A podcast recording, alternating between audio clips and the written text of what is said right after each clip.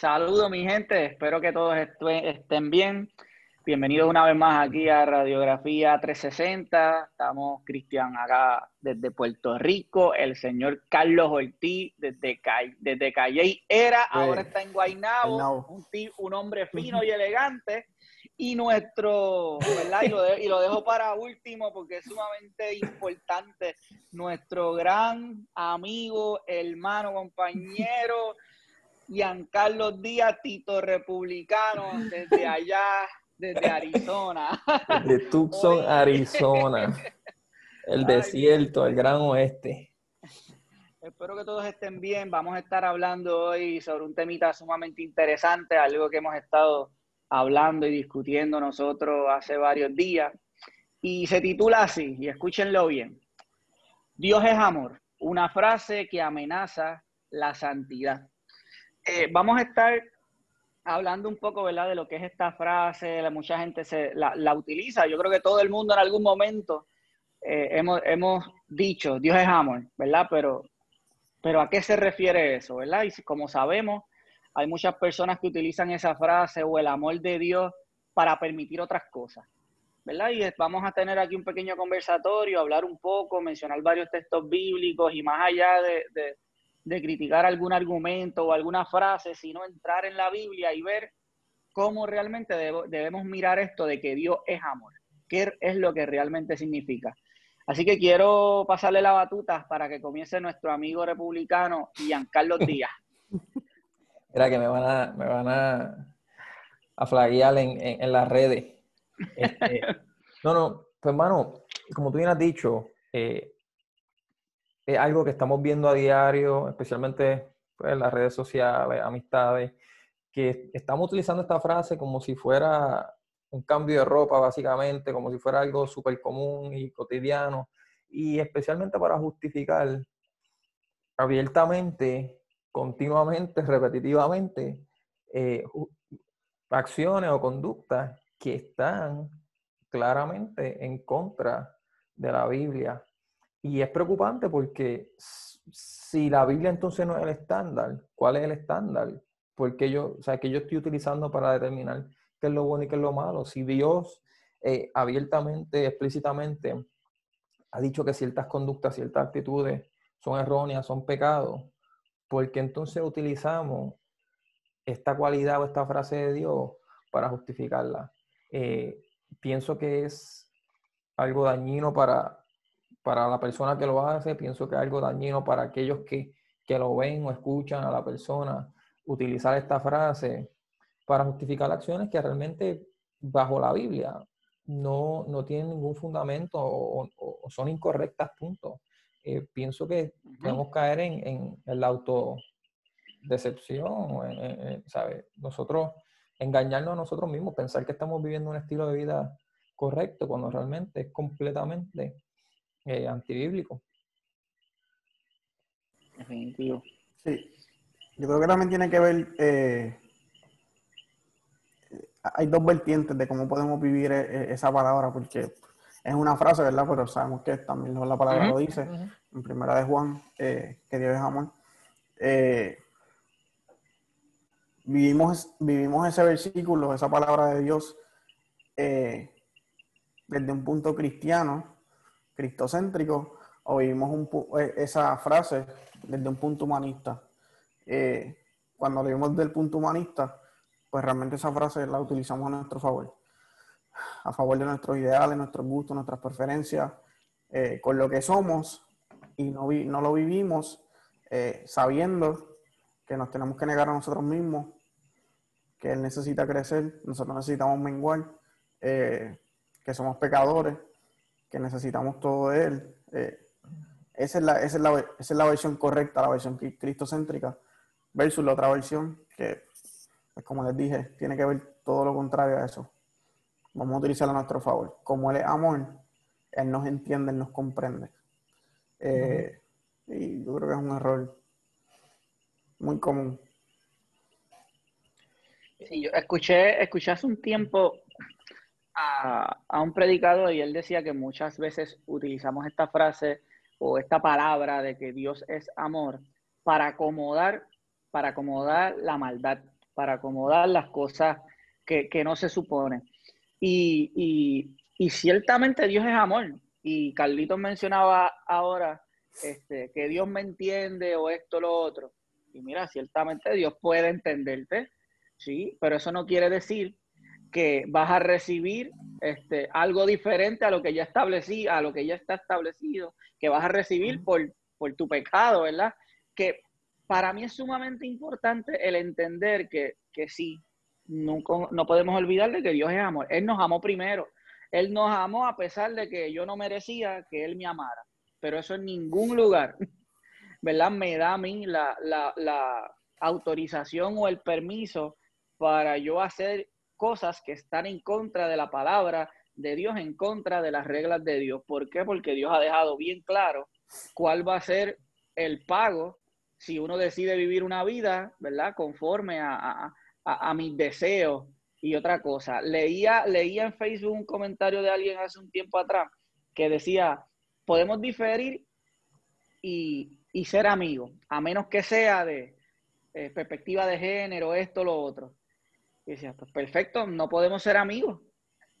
Digo, porque no podemos acomodar nuestras, nuestros deseos, ¿verdad? Lo que queremos hacer a, a, las reglas de Dios. No, no, tenemos que acomodarnos nosotros a las reglas de Dios. No hacer gimnasia, como mencionaba Giancarlo y, y, Carlitos en, en el episodio pasado. Y muchas veces nos encontramos haciendo gimnasia para acomodar lo que yo quiero hacer y lo justifico con que Dios es amor. Y no está correcto. Mira, has dado en el clavo y, la, cuestión es la siguiente. Cuando no podemos hablar, no podemos hablar del amor de Dios sin hablar también de la justicia de Dios. De hecho, cuando lo, cuando lo miramos a estos dos a la vez, nos damos cuenta de cuán grande verdaderamente el amor de Dios. La palabra dice que Dios va a castigar al pecador. La palabra dice que la paga del pecado es muerte. Tú sabes, que no hay ni uno solo bueno. Y por nuestro pecado, lo que merecemos bajo los estatutos de la palabra es el infierno. Así que la mayor manifestación, la más grande manifestación de amor fue Cristo en la cruz, quien recibió la ira de Dios que nos tocaba a nosotros para que nosotros no tuviéramos que enfrentar ese castigo. Así que la, ira, la misericordia de Dios y el amor de Dios se manifestó para precisamente salvarnos de nosotros hacer lo que abiertamente Dios ha dicho que es incorrecto. Y no debemos abusar de esa gracia, no debemos decir que porque amor, eh, pues mira, yo voy a hacer lo que me dé la gana porque Jesús me va a perdonar o, o como decía ahorita, Jesús me entiende. Ese tipo de mentalidad es contraria a lo que la palabra establece de cómo un cristiano se debe comportar, se debe este, conducir en su estilo de vida y definitivamente cómo debe pensar. Así que el amor de Dios es grande, sumamente enorme, no lo podemos comprender, no lo podemos entender, ¿sabe? Cuando, cuando podemos estudiarlo, eh, nos vuela la cabeza, pero definitivamente no podemos perder de perspectiva la justicia, que es un atributo de Dios igual de importante que, que el amor. Así que o vivimos en su amor como Él establece que debemos vivir, o vamos a recibir la justicia. Y la justicia de Dios a nosotros, eh, para nosotros no es muy conveniente. La justicia realmente para nosotros equivale al castigo eterno, equivale al infierno. Sí, lo que estás comentando sobre justicia hay algo que le llaman la doctrina de la simplicidad de Dios. No sé si lo habían escuchado. Muy profundo. Yo honestamente no, no, he leído tanto eh, en profundidad de eso. Pero sí lo que explica la simplicidad de Dios es lo que ya está básicamente diciendo, de que la justicia es igual de importante.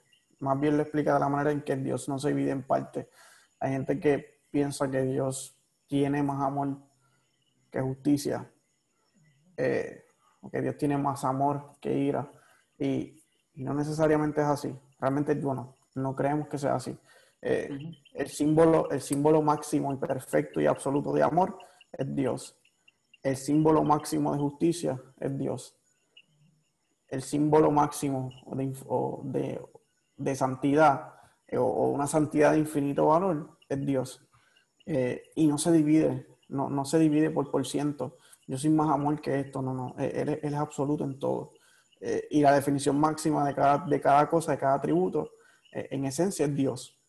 Así que partiendo, partiendo de eso, eh, tenemos que saber que, en efecto Dios es amor, eh, pero eso no quita que Él es justo. Que Él es justo y que, y que exige unas cosas de nosotros. Y también hay que diferenciar entre, y cuando somos cristianos, eh, nuestra, nuestra conducta no es para ganar una salvación que Dios nos dio, que sabemos que que lo hizo Dios, que, no hay ninguna posibilidad que nosotros podamos ganar la salvación por nuestra obra. Así que las obras vienen después como resultado de esa salvación. Y por eso Pablo dice, pues en el Colosense, eh, que si entonces morimos con Cristo y resucitamos, pues entonces vamos a ver, a mirar las cosas que son de arriba. Colosenses 3, eh, primera de Juan. Yo creo que esa es la, la epístola El espejo del cristiano, eh, que ya tiene algo por ahí que nos va a compartir ahorita. Eh, así que todas, todas esas cosas que podamos ver, Pablo nos habla mucho de si, si somos cristianos, si decimos que tenemos al Espíritu, entonces vamos a comportarnos como tal. Eh, Dios es amor, yo lo creo, yo creo que Dios es misericordioso también, su misericordia nuevas cada mañana.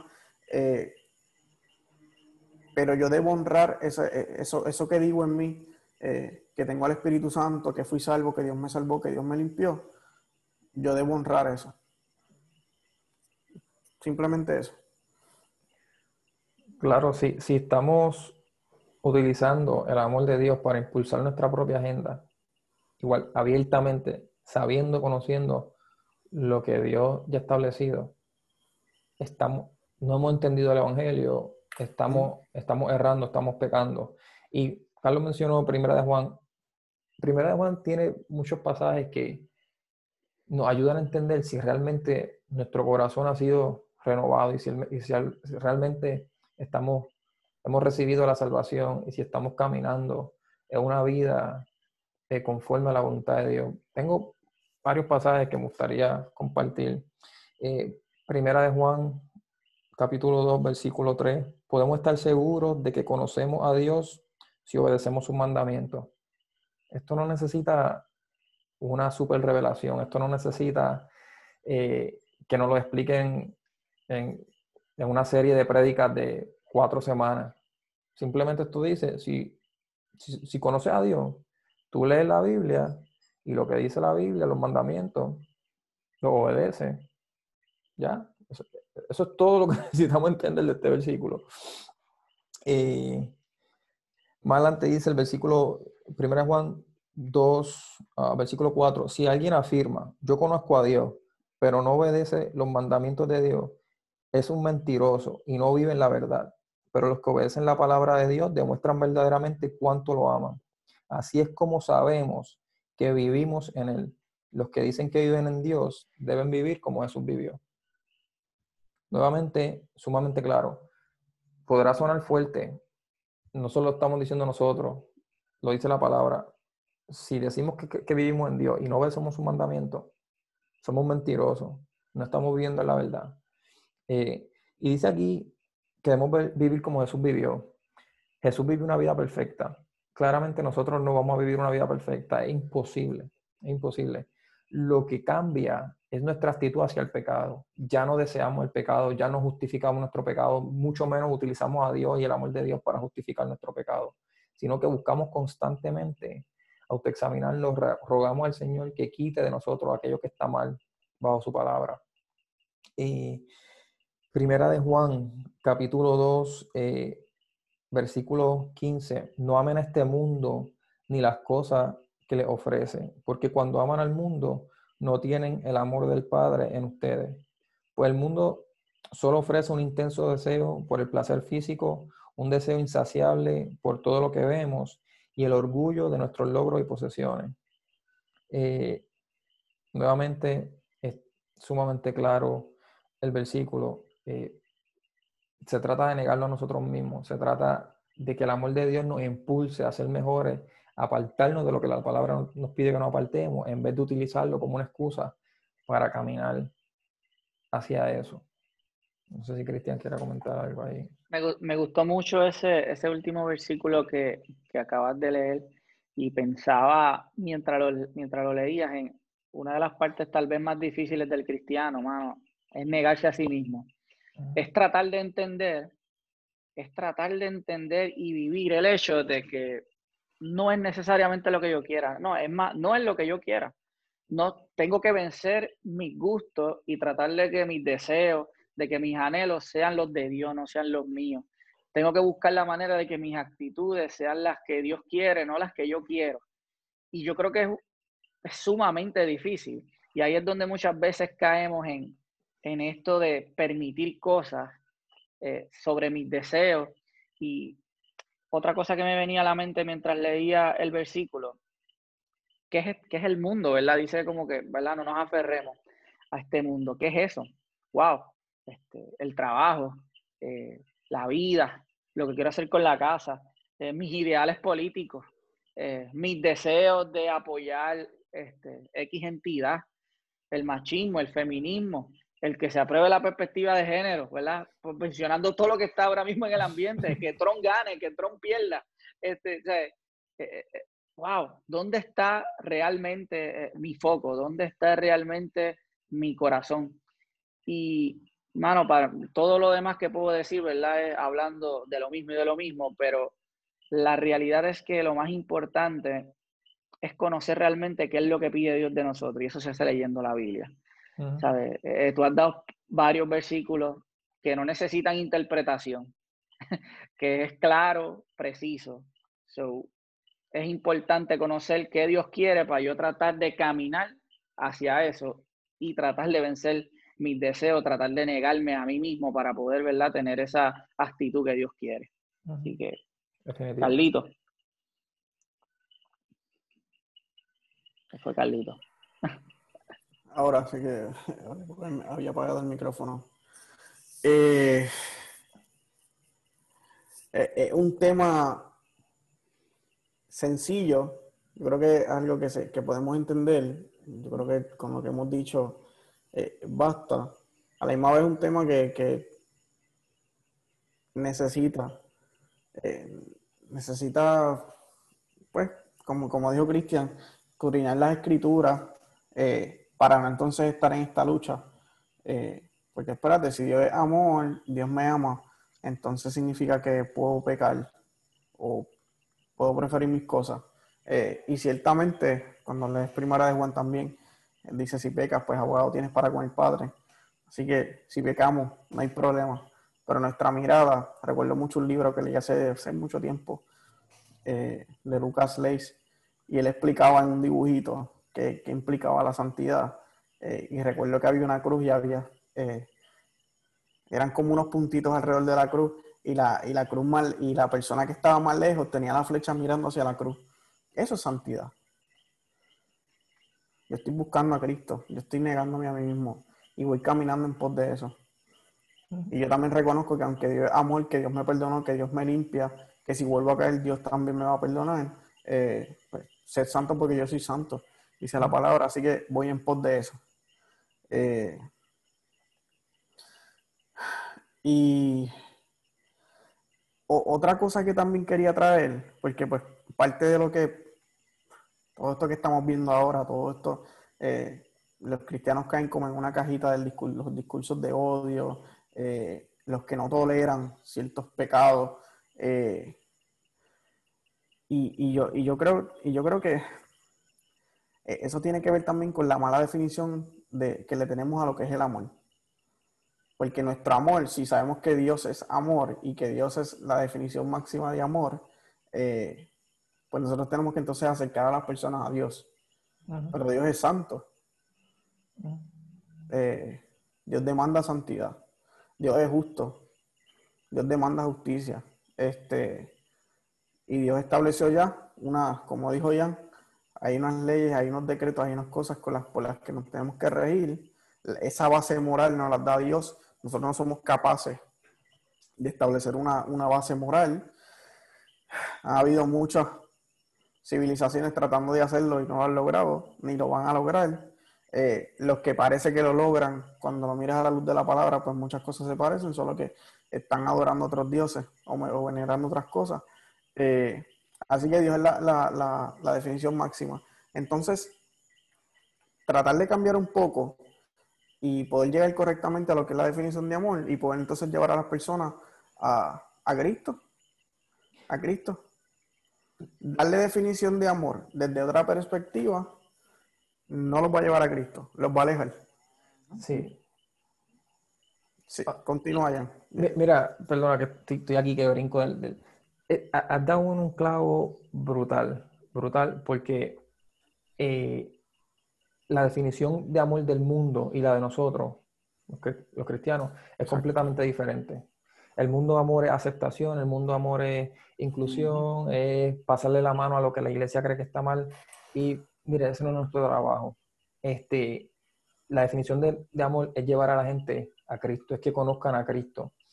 Y a veces eso requiere decir algo que puede caer pesado, puede caer mal, puede parecer eh, un discurso de odio, pero viene de una actitud realmente y de una acción de amor, porque yo estoy seguro que el cielo es real y que el infierno es real y podemos tener otro video, otra conversación de eso y por qué. Y yo estoy tan seguro de eso que comparto el mensaje con otra persona, que sé que es un mensaje que no le va a gustar, porque yo quiero que disfrute de aquello que yo también disfruto hoy. La iglesia en general y los, y los cristianos estamos dispuestos a tolerar el odio de la humanidad para que la humanidad no tenga que tolerar, no tenga que aguantar la ira de Dios. A nosotros preferimos que nos borren de Facebook, que no nos vuelvan a hablar, por decirle que, mira, hay un Dios en los cielos que ha dicho que esto, estos son sus estatutos, hay que obedecerlo o hay consecuencias. Eh, antes que vivir una vida donde estemos en, todo bien chévere, color de rosa, todo bonito, pero al final, por yo no compartir el mensaje, todas esas personas van al infierno.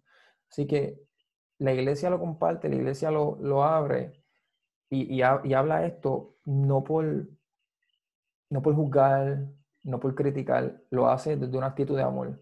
Nosotros no estamos pasando, la iglesia no pasa juicio sobre la humanidad. Ya el juicio lo pasó Dios. Dijo, el que no reconozca a Cristo como el Salvador, ni entregue su vida, ni decida caminar en su mandamiento, esa persona, pues, te toca el, el llanto y el crujir de dientes. La iglesia no dijo eso.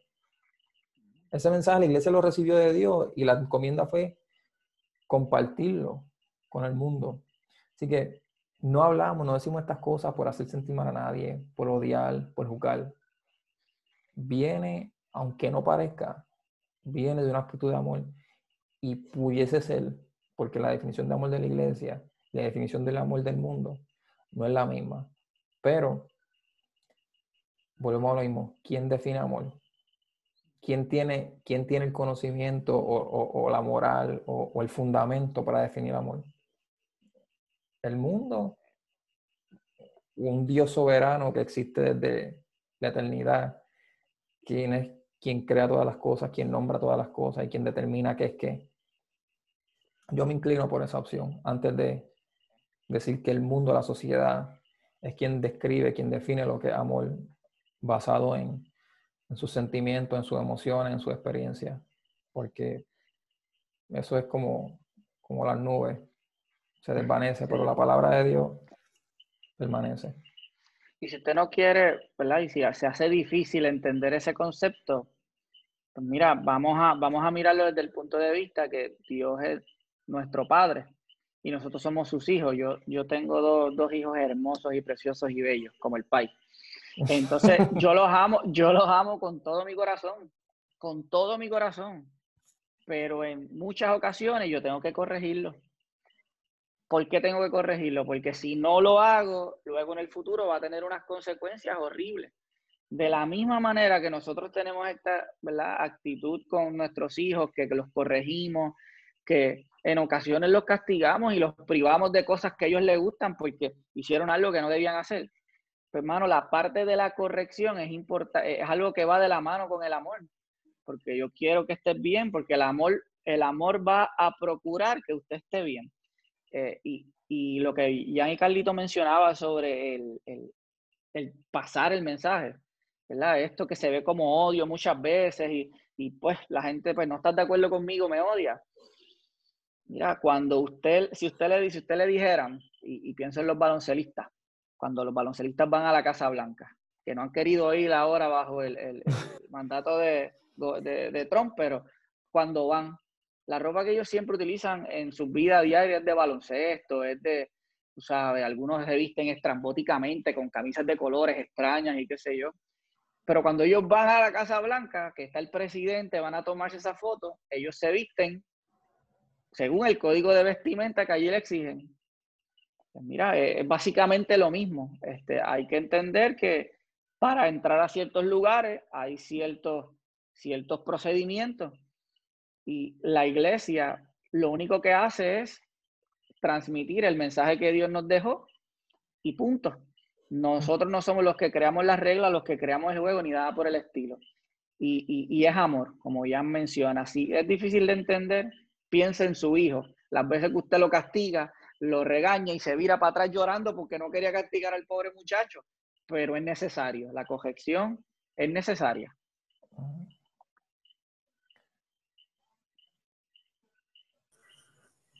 Creo que han digerido básicamente lo que quería la, definición de amor que traté de darle ahorita. Y es eso, eh, es que el mundo ha tratado de, establecer una moral y, estable, y dentro de esa moral han querido definir lo que es amor y definir incluso lo que es justicia. De una perspectiva humanista, eh, totalmente alejado de lo que Dios establece. Y por eso es que se ha tergiversado tanto entonces eh, este versículo de amor. Por eso ha sido lo que, lo que, lo que dijimos al principio, una amenaza a la santidad. Porque si Dios no ama tanto, pues no necesita entonces eh, cumplir con sus estatutos. No por ser salvo, sino como, como, como fruto de esa salvación. De la salvación. Este, y cuando también, cuando también defines entonces eh, lo que es amor, si Dios es la, si Dios, como ya lo he dicho dos veces, eh, Dios es la definición de amor, pues por lo tanto, eh, Dios su Hijo unigénito para que todo aquel que cree no se pierda, pero fue por amor también, que de tal manera amó Dios al mundo.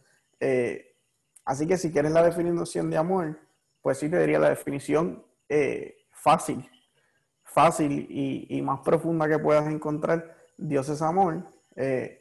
Si quieres preguntar por qué, porque de tal manera Dios a su Hijo unigénito, eh, para que todo aquel que crea no se pierda. Pero ¿por qué se van a perder?